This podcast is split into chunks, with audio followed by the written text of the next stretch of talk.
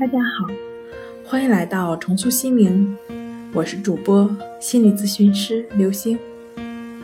今天要分享的问题是：强迫症的自我治疗方法有哪些？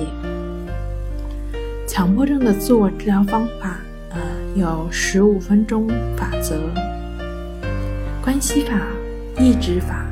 另外呢，我们也可以合理的充实生活。今天跟您分享到这儿，欢迎关注我们的微信公众账号“重塑心灵心理康复中心”，也可以添加幺三六九三零幺七七五零与专业的咨询师对话。那我们下期节目再见。